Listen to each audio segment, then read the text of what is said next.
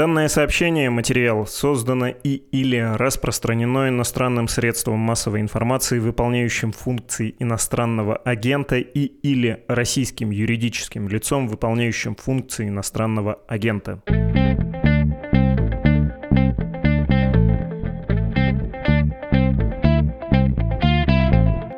Ночью с 30 на 31 августа в Москве умер Михаил Горбачев, бывший генеральный секретарь ЦК КПСС, президент Советского Союза.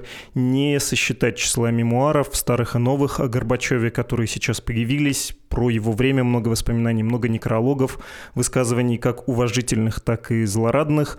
В том числе есть тексты о Горбачеве на «Медузе». В этом эпизоде подкаста хотелось бы поговорить о большой истории и о том, какую роль в ней сыграл Михаил Горбачев. Это, напоминаю, подкаст «Что случилось?», о новостях, которые долго остаются важными. Меня зовут Владислав Горин. С нами сегодня историк Никита Соколов. Здравствуйте, Никита Павлович. Добрый день. Повторю, много личных воспоминаний, теперь много говорится о субъективном в отношении Горбачева, о его субъективном восприятии, о его реакциях субъективных. Но я бы предложил скорее позитивистский такой взгляд на его политику, на задуманную им и, в общем-то, нереализованную политическую программу, на те обстоятельства, в которых он находился и реализовывал свой проект. Собственно, в чем эта программа состояла? реформировать, модернизировать советскую систему, политически, экономически, социально. Понятно, система была в кризисе. Этот кризис был очевиден еще с начала 80-х. В этом состоял его замысел. Да, безусловно, но в первые даже несколько лет находясь во главе правительственного Олимпа, у Горбачева ведь не было ясной программы действий. Она в первые два и даже три года ну, очень сильно варьировалась. Он начал с идеи, которую позаимствовал академика-экономиста Агенбегяна, идеи ускорения. Ускорения научно-технического прогресса в рамках социалистической конструкции, ничего не меняя в ней по существу. И постепенно отходил от этой мысли, потому что совершенно было очевидно, что эта программа неисполнима. Система деградировала, система разрушалась.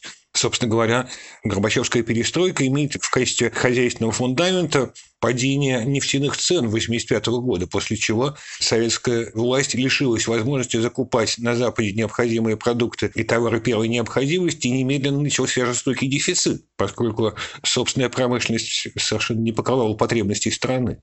Танки и ракеты могли делать, а шампунь уже нет. И застежки молнии что пришлось признать Горбачеву очень скоро. Поэтому агамбегяновскую схему ускорения научно-технического прогресса довольно быстро пришлось похерить, поскольку стало понятно, что нужны гораздо более радикальные перемены в самом сначала хозяйственном строе, но потом с подачи, кажется, Гавриила Попова, тоже тогда известного экономиста, стало понятно, что существует мощный, как сказал Попов, механизм торможения. То есть сама система не поддается реформированию, и нужно менять не только экономические константы, не только экономические отношения, но и политические конструкции. Вот к этому пришел Горбачев уже к началу 1988 года и начал говорить о том, что важнейшим является человеческий фактор, что нужна развитие социалистической демократии, но и этот шаг имел прежде всего катастрофические последствия, поскольку начались демократии производственной, как вы помните. После закона о государственном предприятии трудовой коллектив получил решительные права по управлению предприятием и немедленно направил все имеющиеся ресурсы на потребление, а не на инвестиции, не на реконструкцию производства. Все это немедленно выразилось в повышении цен и выселении товарного дефицита. Так что достоинство Михаила Горбачева в том, что он совершенно не имел никаких диктаторских задатков, и в силу этого был подвержен влиянию со всех сторон и предпочитал держаться от этих радикальных сторон подальше и держаться центризма. Про это, если можно, мы чуть позже поговорим, про его подход, про его модус операнди. А сначала хотелось бы про экономику уточнить, и для этого как бы вернуться в 80-е, понять, что представлял сам Горбачев об этой системе. Ну, легко сейчас говорить. Я историк по образованию, и вот эти общие вехи могу воспроизвести, никуда не подглядывая, про то, что советская экономика окончательно потеряла какие-то задатки конкуренции, и после сворачивания косыгинских реформ был совершенно утрачен вот этот импульс самостоятельного хозяйственного развития, да, предприятия потеряли стимул для какого-то развития, поскольку не было опасности того, что они разорятся. И, в общем, это все пришло в негодность. При этом, опять же, если обращаться к каким-то самым, может, публицистическим образцам, можно, опять же, постфактум говорить вот по книге Гайдара «Гибель империи», что, наверное, можно было чуть-чуть переориентироваться на другие ресурсы, советскую экономику наполнить деньгами, вытянуть, пройти этот период и реформировать как-то чуть-чуть по-другому. Но Горбачев и его соратники, вообще люди в правительстве, они как-то понимали, что происходит и что нужно делать с экономикой. Нам-то сейчас легко, хотя, как сказать, а им-то тогда каково было? Горбачев оказался, на самом деле, в тисках между тогдашними правыми и тогдашними левыми, причем слова эти употреблялись в таком значении, в котором не употреблялись никогда прежде. Потому что правыми оказались как раз радикальные коммунисты, сторонники, ну, грубо говоря, сталинистского социализма. А левыми называли, вообще говоря, экономических и политических либералов. И попытка Горбачева как-то удержаться в центре между этими двумя влиятельными в обществе фракциями, она успехом не могла увенчаться. Это было невозможно. Были два совершенно несовместимые подхода.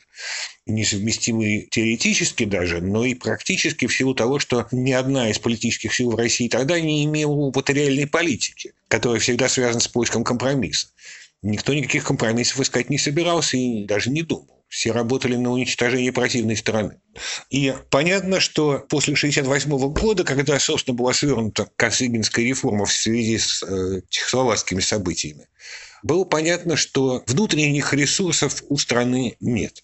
И, в общем, экономика обеспечивала безусловную деградацию режима, который, собственно, мы и наблюдали люди моего возраста наблюдали это вживую. Что, как вы сказали, стало критичным при понижении цен на нефть, ну, вообще на энергоносители? Ну да, и тут же все пошло в, разнос. Что значит падение нефтяных цен в 1985 году? Это значит, что товара нет, деньги не работают. Немедленно начинается процесс деградации союзного центра. Все регионы стремятся обособиться и имеющиеся ресурсы использовать только у себя. Возникают же буквально таможенные границы возникают и на уровне большого производства, и на уровне потребительского рынка. В стране функционирует 17 видов талонов, которые подлежат отовариванию только жителями этого региона. То есть нельзя поехать в соседнюю область, вы там просто не сможете жить, негде будет пообедать. Я помню, что в Казани появились талоны на гробы в дополнение к тем к 17 видам, которые существовали во всех остальных регионах. Понятно, что жить в таком обществе невозможно. Собственно, если память мне не изменяет, в мае 1987 года вышла знаменитая тогда и чрезвычайно популярная статья Ларисы Пияшевой, экономиста, называлась она «Где пышнее пироги?». Она вышла, вообще говоря, не в экономическом журнале, а в э, общедоступном новом мире. Там на очень простых примерах и очень аргументированно было показано, что социализм и рынок принципиально несовместимы. Не может быть социалистического рынка, о чем много тогда говорили. И что социалистическая экономика просто не может существовать. Она всегда будет менее эффективна, чем экономика рынка. Эта идея стала очень популярной. Тогда начали выходить результаты социологических опросов впервые. В советское время они и не проводились толком, и уж точно не публиковались. И я помню результат одного из опросов, что все-таки 32% граждан безусловно считали образцом и государство, и хозяйство Соединенных Штатов Америки. Таких цифр не было никогда, ни до, ни после. И Горбачеву, безусловно, как-то приходилось учитывать эти настроения широкой публики. Если говорить про политическое положение Михаила Горбачева, в каком положении он оказался, когда стал генеральным секретарем? Можно ли ради публицистического задора сравнить его положение с тем, как если бы Медведев в 2008 остался правителем страны, но в отсутствие Путина? Своей команды почти нет, при этом имеются всякие силовики, другие почти что равные ему и опасные бюрократы, целые кланы, плюс региональные игроки поднимают голову. Есть внешнее давление с обещанием помощи, какого-то содействия за внешнеполитические компромиссы кризисы. К тому же очень острый, в отличие от Медведева 2008 года, кризис внутри страны, экономический в первую очередь. Вот насколько близко это весьма условное сравнение? Можно ли сказать, что Горбачев, особенно в первые годы, имел крайне мало союзников, избавлялся от консервативных конкурентов внутри руководства, расчищал пространство, в том числе после посадки Матиаса Руса на легкомоторном самолете на Красной площади. Ну, в общем, его власть была далека от полной, и положение не было вот таким устойчивым. Нет, сравнивать невозможно, потому что Михаил Горбачев, конечно, гораздо более искушенный аппаратный игрок, гораздо более опытный в бюрократических играх. И, собственно, за первые полгода он поменял всю верхушку КПСС. Там сменилось 70% состава ЦК, примерно столько же областных и первых секретарей сменились, и почти все секретари союзных республик. На эти посты выдвигались люди вполне Горбачеву лояльные. И это как-то ему обеспечило гораздо больший вес и гораздо больше возможностей для маневра, нежели были у Медведева. Нет, мне кажется, что это неправильно сравнивать. Почему в таком случае ему, я бы сказал, пришлось пойти на либерализацию политической сферы, на в том числе гласность и в том числе на выдвижение региональных игроков, если это не была попытка уравновесить предыдущее поколение советской элиты и найти такой баланс. Ну и в конечном счете все это сыграло против него, да, через э, несколько лет. И новые выдвинувшиеся игроки, включая Бориса Ельцина, и либерализация, которая которая сделала очевидней общественное неодобрение, которое наступило довольно скоро, разочарование Михаила Горбачева? На мой взгляд, Михаил Горбачев, собственно, подорвался не на аппаратных играх и не на экономике как таковой. Главная мина, которая подорвала Горбачевский авторитет и, в конце концов, привела к его неспровержению, это гласность как это ни странно вам может показаться. Первоначально, конечно, под гласностью понимали только возможность обличать всякие начальственные преступления, но потом поток пошел гораздо шире. Открылись гигантские шлюзы, через которые историки и публицисты стали рассказывать в первую очередь о реальном социализме, о реальных преступлениях этого государства. В числе важнейших преступлений этого государства, безусловно, были преступления против национальных окраин. Все, что до этого как-то советская власть замалчивала, все эти чудовищные депортации целых народов, чудовищные чистки в Прибалтике, в Украине, в Закавказье, все это всплыло наружу и немедленно обрушило образ Советского Союза как страны разрешенного национального вопроса. Национальный вопрос тут же немедленно принял крайне острые формы. И в России и в большинстве республик сформировались очень радикальные националистические силы, которые действовали на разрыв Союза. И вот это была, на мой взгляд, главная мина, на которой подорвался Горбачев. Грубо говоря, Горбачев подорвался на Прибалтике и Карабахе собственно, попытка танками задавить Вильнюс и Ригу, она, собственно, и привела к разочарованию тех сил и коалиций, которые могли бы, в принципе, поддержать центристскую позицию Горбачева, но когда они увидели, что Горбачев не в силах остановить националистические движения, он их пытался просто уговаривать в духе кота Леопольда, ребята, давайте жить дружно. Они не уговаривались. При этом он не готов на большое кровопролитие, вот тут стало понятно, что Горбачеву уже не усидеть в такой позиции. Вы когда говорите про то, что он подорвался вот на национализмах, включая русский национализм, национализм РСФСР, сейчас Ельцин в том числе с этим как-то плохо ассоциируется, но он, в общем, был тоже поднят этой волной национализма. Но при этом была часть в союзном правительстве, которая говорила, давай все закрутим, давай пожестче. Ну, то есть кажется, что все-таки раскручивание вот этой региональной темы с союзными лидерами связано в том числе с необходимостью найти противовес, опору по отношению к части твоего же союзного центрального правительства, нет? Консерваторам, которые, ну, в том числе ГКЧП потом составили. Ну, собственно, уже в 90-м году в союзном правительстве укрепляется очень мощная же фракция, консервативная и готовая к решительным силовым действиям. Ну, собственно, об этом предупреждал Шаварнадзе, когда ушел с криком «Наступает диктатура».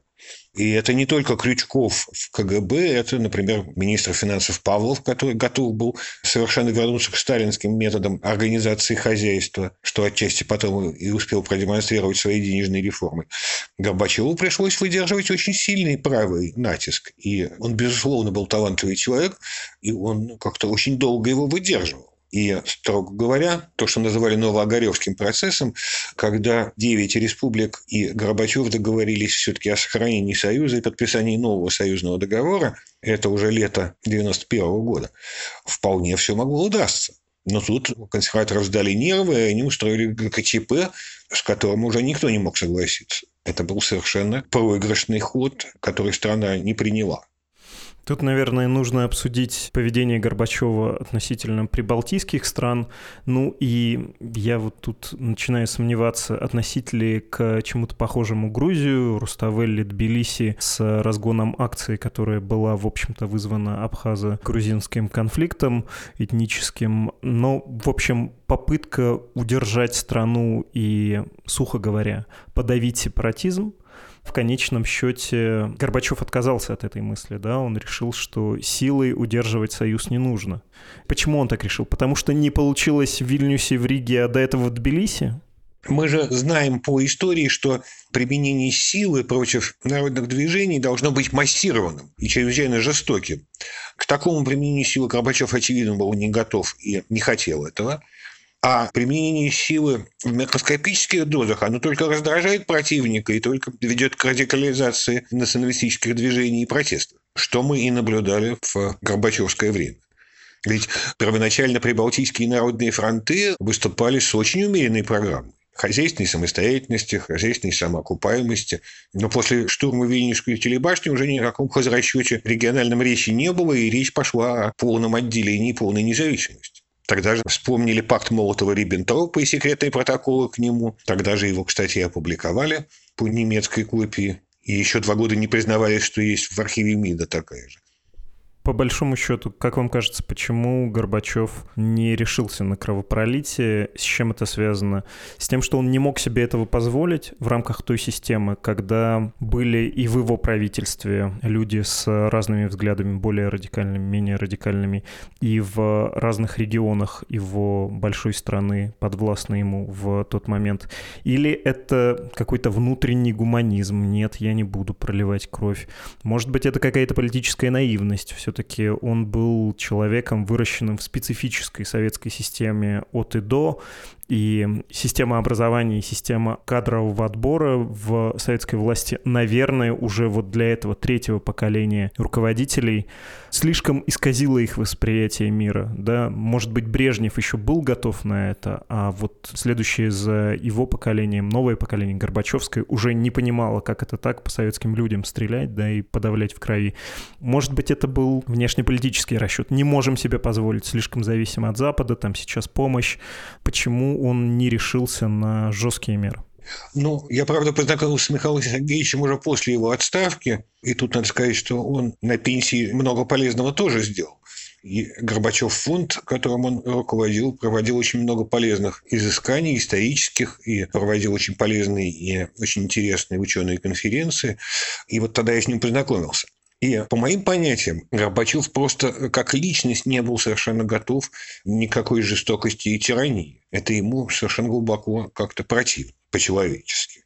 Вот. А всех обстоятельств, ну, конечно, мы сейчас пока не знаем и не скоро узнаем на ваш взгляд, объективно, он мог себе что-то такое позволить, учитывая градус настроений в обществе к концу 80-х, тем более в начале 90-х, или, учитывая прецеденты, все-таки уже в 90-м, да, в 91-м, если говорить про Вильнюс и Ригу, можно было видеть, что случилось с Чаушеску. Ну, то есть мог ли он реально опасаться этого? Я как раз тоже хотел вспомнить Чаушеску, потому что армия же призывная, она не поет против народа. И когда настроения народа таковы, каковы они были тогда, в 1988 году, ну, просто не было никакой возможности опереться на вооруженную силу. И, собственно говоря, августовские события 91 года в Москве это и продемонстрировали. Что старушка может остановить танк, он не будет ее давить. Потому что в этом танке сидит простой парень, у которого соседи точно такие же. Строго говоря, я думаю, что у Горбачева не было вооруженной силы который он мог бы, безусловно, опереться, как нынешний Путин опирается на Росгвардию и всякие войска ФСО, КГБ и прочее. Что насчет Восточной Европы? Мы с вами не обсудили важнейший внешнеполитический сюжет. Сейчас многие ну, в общем, даже это, наверное, народное представление, выглядит следующим образом. Горбачев продал Западу союзников по соцлагерю не за грош.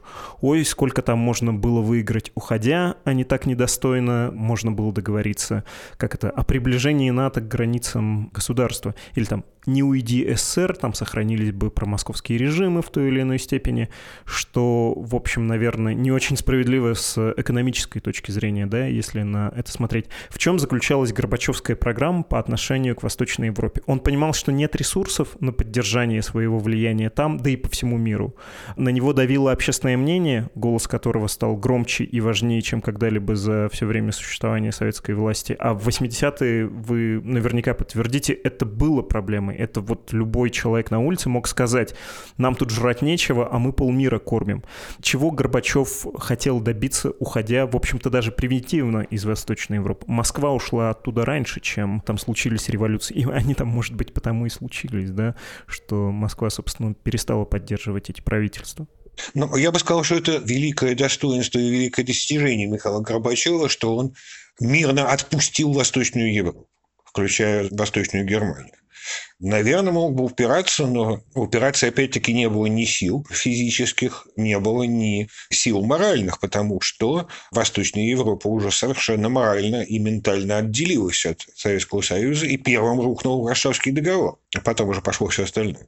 Вообразить себе, что Польша после солидарности и военного положения, введенного Ярузельским, вернется под советское ярмо, ну, совершенно невозможно. Поэтому задним числом можно что-то фантазировать, но тогда это было совершенно неизбыточно удержать какие-то просоветские режимы в Восточной Европе. Вопрос денег тут насколько важен, ресурсов? Ну и денег, конечно, не было. Надо же было усиленно подкармливать тогда просоветскую какую-то политическую элиту, а ресурсов на это не было никаких. Это они в 2000-е появились на дорогой нефти. И тогда в Европе появилось множество путин-фрештейеров, по большей части на кремлевских зарплатах газпромовских. Никакой такой возможности у Горбачева не было. Не говоря уже о том, что гораздо более важно, что это было невозможно не только материально, но и как-то морально и идеологически. Все вышли, социализм опозорился и потерял кредит доверия. Советский Союз совершенно потерял всякое обаяние после публикации огромных вас там исторических материалов о чудовищных сталинских преступлениях. Нет, нечем было удержать его, на мой взгляд, совершенно нечем. Можно ли сказать, что Горбачев считал, что, в общем-то, социализм себя еще покажет? Это я его практически прямо цитирую. Я скорее спрашиваю о том, надо ли его понимать буквально, насколько он был искренним в своих речах. Можно ли сказать, что он искренне полагал, соцстраны могут справиться и сами. Социализм как система не безнадежна. Реформировавшись, она может сохраниться и будет на месте Восточного блока, ну и в СССР потом, да, позже, после Огаревского процесса, что-то вроде Евросоюза Союза, только такого восточного, с обновленным социализмом. Будет частный сектор, будет нечастный сектор, и мы будем приближаться, как он тоже любил упоминать, скорее к Швеции, да, но вот будет такое постсоветское во всех смыслах или все еще советское социалистическое пространство, которое будет по теории конвергенции Сахаровской, да, еще, кажется, включать в себя преимущества и западной цивилизации, западных методов, и наших достижений революционных. И все будет процветать процветать или нет? У него не было никаких таких иллюзий, и он знал, уходим, теряем. Нет. Михаил Сергеевич Горбачев до конца своей жизни оставался убежденным социалистом. И думаю, что вот тот идеал, который вы сейчас описали, был ему не чужд. Но события развивались так, что он оказался нереализуем. Просто так карта легала, что ничего этого невозможно было сохранить. Маятник очень сильно пошел в сторону не социализма, а скорее либерализма даже в некоторых странах, как в России, социал-дарвинизма, а уже никакого не либерализма.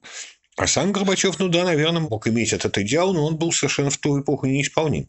Должен вас, боюсь, спросить, поскольку это тоже впиталось прямо в кожу народную, как это в фильме «Брат 2», таксист говорит, продал Горбачев твою родину, чтобы тусоваться красиво.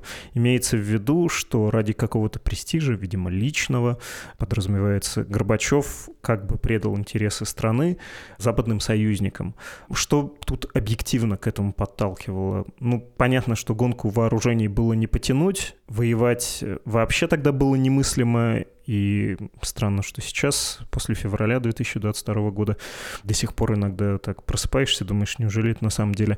В Афганистане непонятно тоже было совершенно чего делать, нести зачем эти издержки, связанные с исполнением советским народом интернационального долга. И причем Запад еще был важен как источник финансовой помощи и поддержки. Верно ли сказать, что это тоже был вполне рациональный выбор, вполне рациональные суждения Горбачева, почему нужно смягчать отношения с Западом, идти на сотрудничества, что, в общем, невозможно себе было уже позволить конфронтацию. Да, безусловно, гонка вооружений была проиграна, это было уже довольно очевидно. Для специалистов очевидно совсем. И Михаил Горбачев ведь совершенно искренне хотел совместить социализм, как он его себе воображал, с общечеловеческими ценностями. Он ведь не только был привержен идее социализма, но и привержен идее общечеловеческих ценностей, в которые включал не только традиционный мир и экологию, но в конце концов согласился, что и права человека являются общечеловеческой ценностью. И разделение властей в государстве есть некоторая общечеловеческая ценность. Он очень далеко продвинулся в сторону либерального взгляда на мироустройство социальное. Еще одно уточнение про альтернативы. Представляете ли вы себе альтернативу с Горбачевым или без, что Советский Союз сохраняется и доживает, ну, скажем, до нынешних дней, что это что-то типа КНДР? Дождались дорогой нефти, закрутив предельно политическими методами гайки, репрессивными методами, кого-то, собственно, арестовали, может быть, убили, кого-то уморили голодом, и система более-менее так и существует, примерно в тех же границах находится Советский Советский Союз. Или это было непредставимо, это невозможная альтернатива, Советский Союз. Не был КНДР, и ближе к Румынии все случилось бы. Нет, уже зимой 90-91 года стало понятно, что вот это совершенно невозможный сценарий.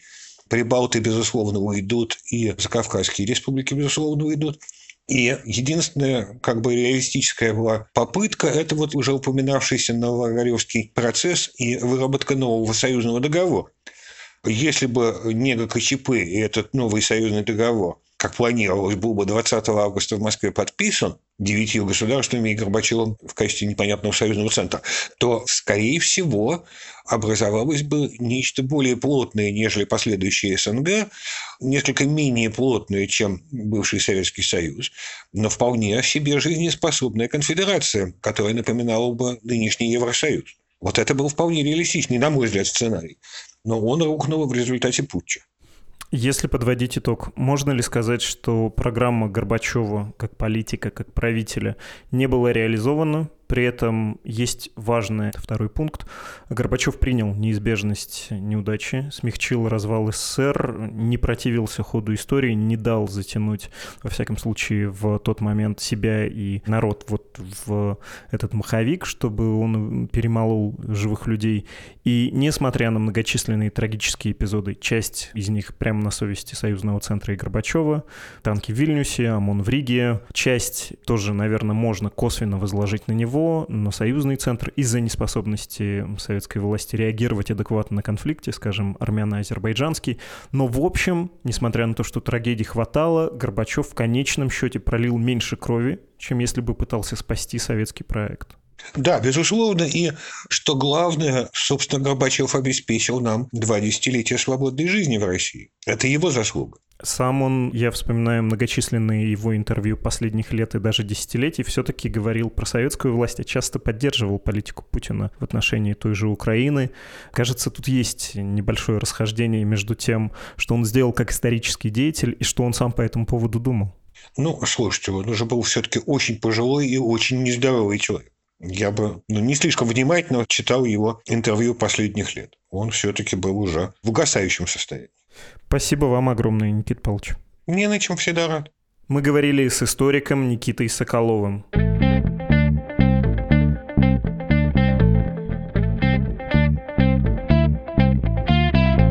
Выпуск закончен, и на прощание, как всегда, можно прочитать ваши письма, которые вы отправляете на ящик подкаст собакмедуза.io. Александр нам пишет, что он наш регулярный слушатель и читатель самого основания «Медузы» и предлагает, как он сам пишет, духоподъемный экономическо-культурный подкаст. Так, так, так, про послевоенное будущее России, про китайский сценарий вы пишете. М-м, далекая, кажется, аналогия Китай 70-х по сравнению с Россией 2020-х, и тем более, что послевоенное будущее России туманно. Вы, хочу заметить, большой оптимист. Думаете, что быстро кончится война, и будет, как в том советском анекдоте, скорее ужасный конец, чем ужас без конца, да? Ну, я завидую вашему оптимизму. Денис, другой наш слушатель, предлагает в одном из выпусков поговорить об информационной войне и особенно, что Запад делает, что должен бы сделать и что он делать совсем не должен, борясь с дезинформацией путинского режима.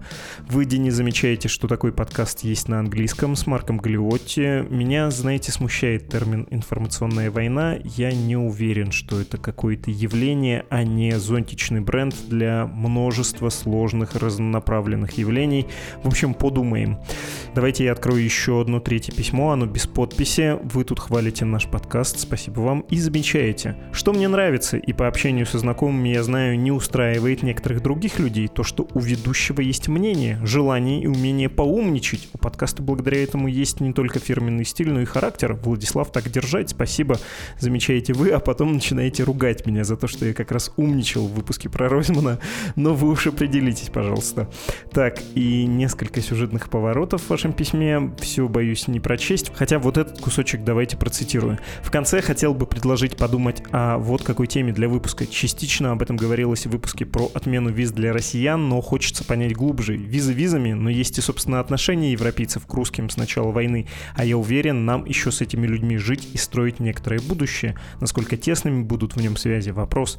На Земле, во взаимодействии с людьми, даже из крайне воинственно по отношению к России настроенных стран, реакции скорее распределяются так, если человек как-то себя как русского идентифицирует на улице и может выразить возмущение эмоционально безопасно, антивоенной наклейкой на авто, брошенным мимоходом неприятным словом, можно встретить негативные отношения, но редко. В разговоре, когда сначала знакомишься, а потом рассказываешь, откуда ты, скорее можно услышать сочувствие, а чаще всего солидарность с нормальными людьми из России, которые не поддерживают это безумие.